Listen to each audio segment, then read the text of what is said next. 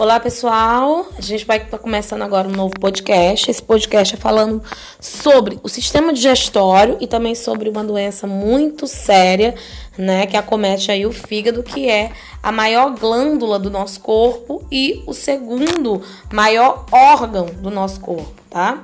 Então, o sistema digestório, ele é formado pelo trato digestório e ele compreende a boca, a faringe, o esôfago, o estômago, o intestino delgado, o intestino grosso, o reto e o ânus, bem como os órgãozinhos acessórios, como a língua, os dentes, as glândulas salivares, a, o fígado, né? A vesícula biliar e o pâncreas, tá, gente? Então, o processo de digestão, ele acontece na boca, exatamente, acontece na boca. Com a ação aí da saliva, dos dentes e da língua, acontece a formação do bolo alimentar. Esse bolo alimentar passará através da faringe, que é um tubo muscular bem membranoso, né, que vai receber esse alimento que já foi mastigado, triturado, amassado e parcialmente é, através da pitialina, que é uma enzima né, que está presente na saliva, é, com os carboidratos aí transformados em moléculas menores, né? Ou seja, ele atua basicamente a pitialina em cima do amido, transformando o amido aí em moléculas menores, né, no caso a glicose e também a maltose. Logo após a faringe, que é um, na verdade um canal, né, por onde é, o bolo alimentar vai passar, é um, é um órgão de transição que é comum tanto ao sistema respiratório, nós temos aí o esôfago, né? Então, logo em seguida a faringe, a gente tem o esôfago, né? Que consiste mais ou menos em um tubo de 25 centímetros, tá? Ele é responsável pelos movimentos peristálticos, que são contrações involuntárias. Nós falamos isso lá em tecido muscular. Lembra que existem quatro teci três tecidos musculares, que é o tecido muscular esquelético, né? Que é estriado, o tecido muscular cardíaco, que também é estriado, e a musculatura lisa, né? O tecido liso, muscular liso, né? Que tem aí como características as contrações involuntárias e lentas.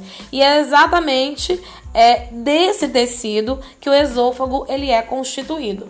Logo em seguida ao esôfago, nós fala, é, o bolo alimentar chega ao estômago, que talvez aí seja o órgão mais bambambão, o mais importante do sistema digestivo, né? Porque é nele, de fato, que acontece aí toda a produção, né? Ou seja, o bolo alimentar vai ser transformado, vai ser transformado em uma pasta chamada de quimo, né? O quimo, ele vai ser nada mais do que, gente, tu imagina um liquidificador onde você vai colocando, né, frutas, né, para fazer um suco. Então, o que é que acontece? No final da, da batida, o suco, né, vai virar uma pasta, aí você vai coar e tudo mais. Então, tu imagina que aquela pasta, aquela trituração aí seja o quimo. Então, é o que basicamente o estômago faz. Ele transforma, né, essas, é, o alimento, né, nessa substância chamada de quimo. E lá dentro acontece aí, é, através né, do suco pancreático, do suco, desculpa, do suco gástrico, que é um líquido muito ácido, porque dentro dele nós vamos encontrar ácido clorídrico.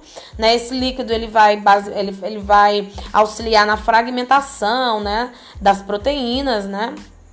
vai ajudar no processo também de, de é, absorção de substâncias, vai ajudar a, a, matar bactérias, enfim, vai fazer uma transformação.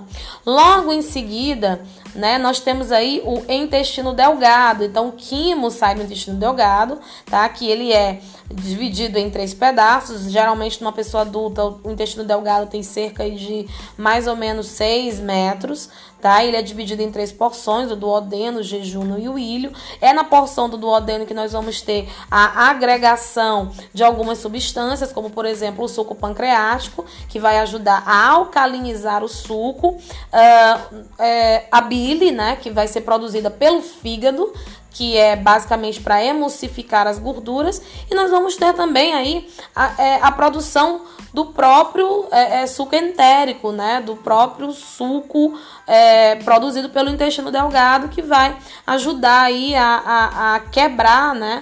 as moléculas ainda de proteínas que nós temos. Nas duas últimas porções de jejum e o ilho acontecem o que nós chamamos de absorção de nutrientes através aí, né, do que nós chamamos de microvilosidades ou vilosidades, que são, na verdade, aí uma. Uh, uma partezinha. Assim, eu acredito que vocês já devam ter visto, né? Quem come muita panelada lá da diagonal já deve ter visto essas microvilosidades, né? Que é o que tem essas, essas especificações da membrana que vão ajudar nesse processo de absorção.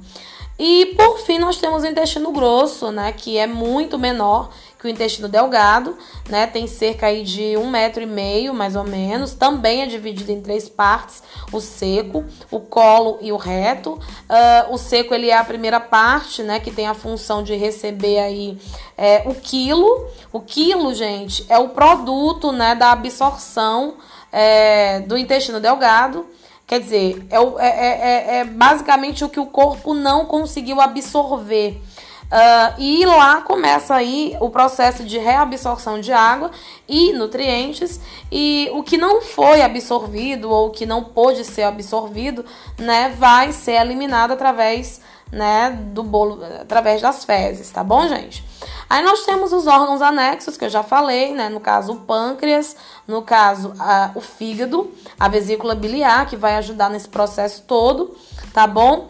E também nós temos os, os, órgãos como os dentes e a língua, que vão ajudar no processo de mastigação, né? Que vai literalmente desconstruir parcialmente os, os alimentos. Uh, a deglutição, que nada mais é do que você engolir o alimento, a ingestão, que é a introdução do alimento no teu estômago.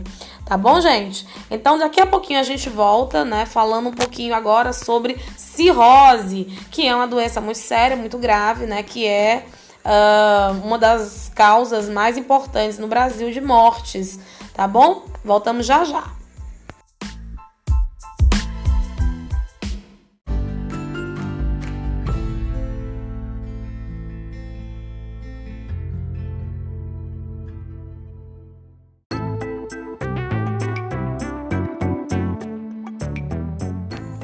Bom, gente, voltamos agora falando um pouquinho sobre cirrose, cirrose hepática. A gente vai falar basicamente aqui sobre as causas, os sintomas, o tratamento. Vamos conhecer os sinais, os fatores de risco, né? E o que, que pode ser feito para estar tá evitando aí essa doença terrível, né? Que mata muita gente no Brasil. Então, a cirrose, na verdade, ela, ela é, digamos assim, o desfecho, né? O final de lesões no fígado né, que não cicatrizam e que fazem o órgão perder a sua função.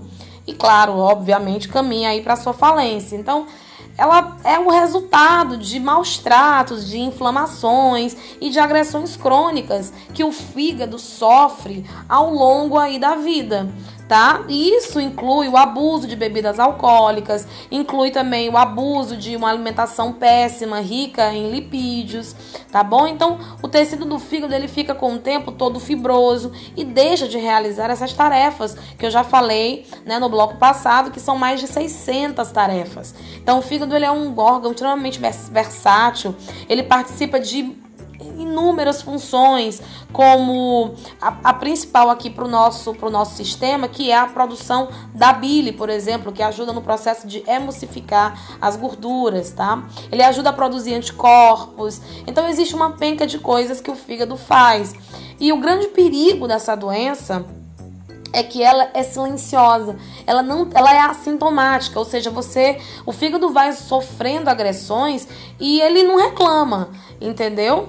E isso vai atrasando aí o diagnóstico, né? Principalmente, como eu já falei, aqui no nosso país, que na maioria das vezes a pessoa procura, quando ela vai procurar uma, uma ajuda, ela infelizmente já está em estado avançado e é irreversível tá bom?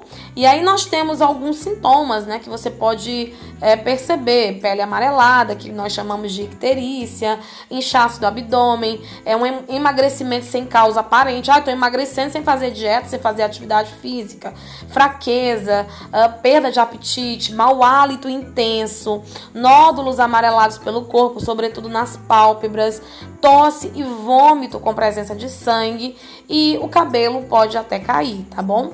Uh, quais são os fatores de risco, professora? Consumo excessivo. Tá, ó, tá, no, tá nos, nos top trends, assim, tá? Então, consumo excessivo de bebida alcoólica. Gente, o álcool ele é um veneno pro nosso organismo.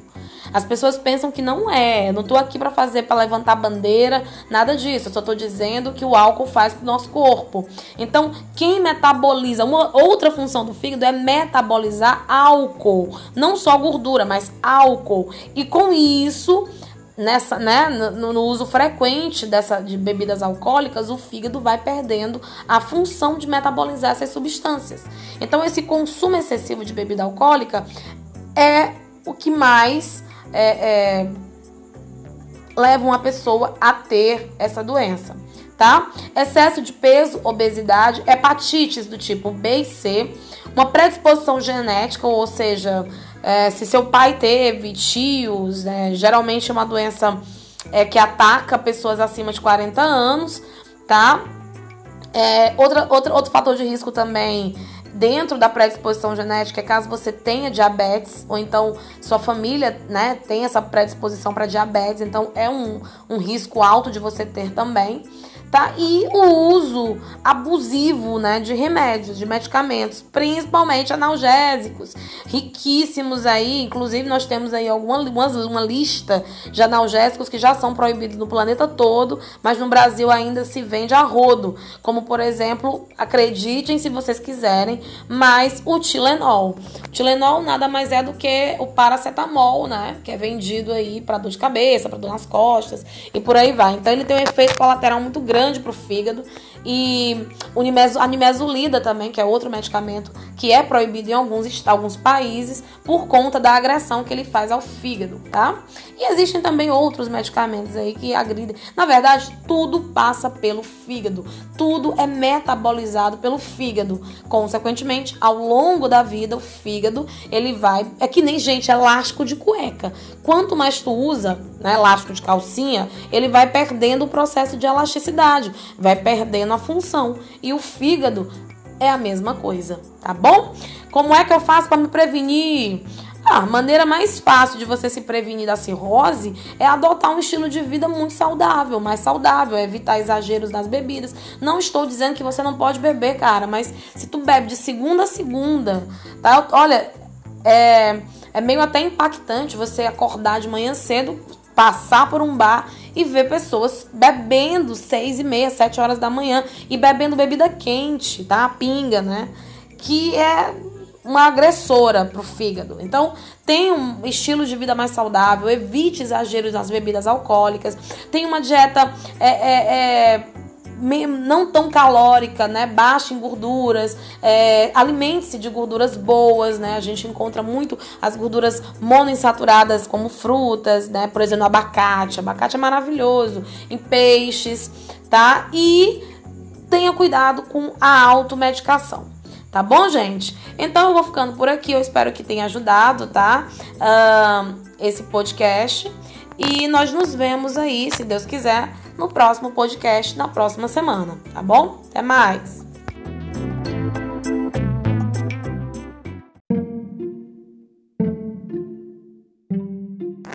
Então a gente vai ficando por aqui. Esse é o final do nosso podcast. Eu vou oferecer uma música para vocês tá? Uma música para todo o terceiro ano chamada How to Save a Life, tá bom? Trilha sonora aí de, da minha, de uma das minhas séries preferidas que é uh, Grey's Anatomy, Tá bom, gente? Então até a próxima semana, tá? Com o sistema respiratório.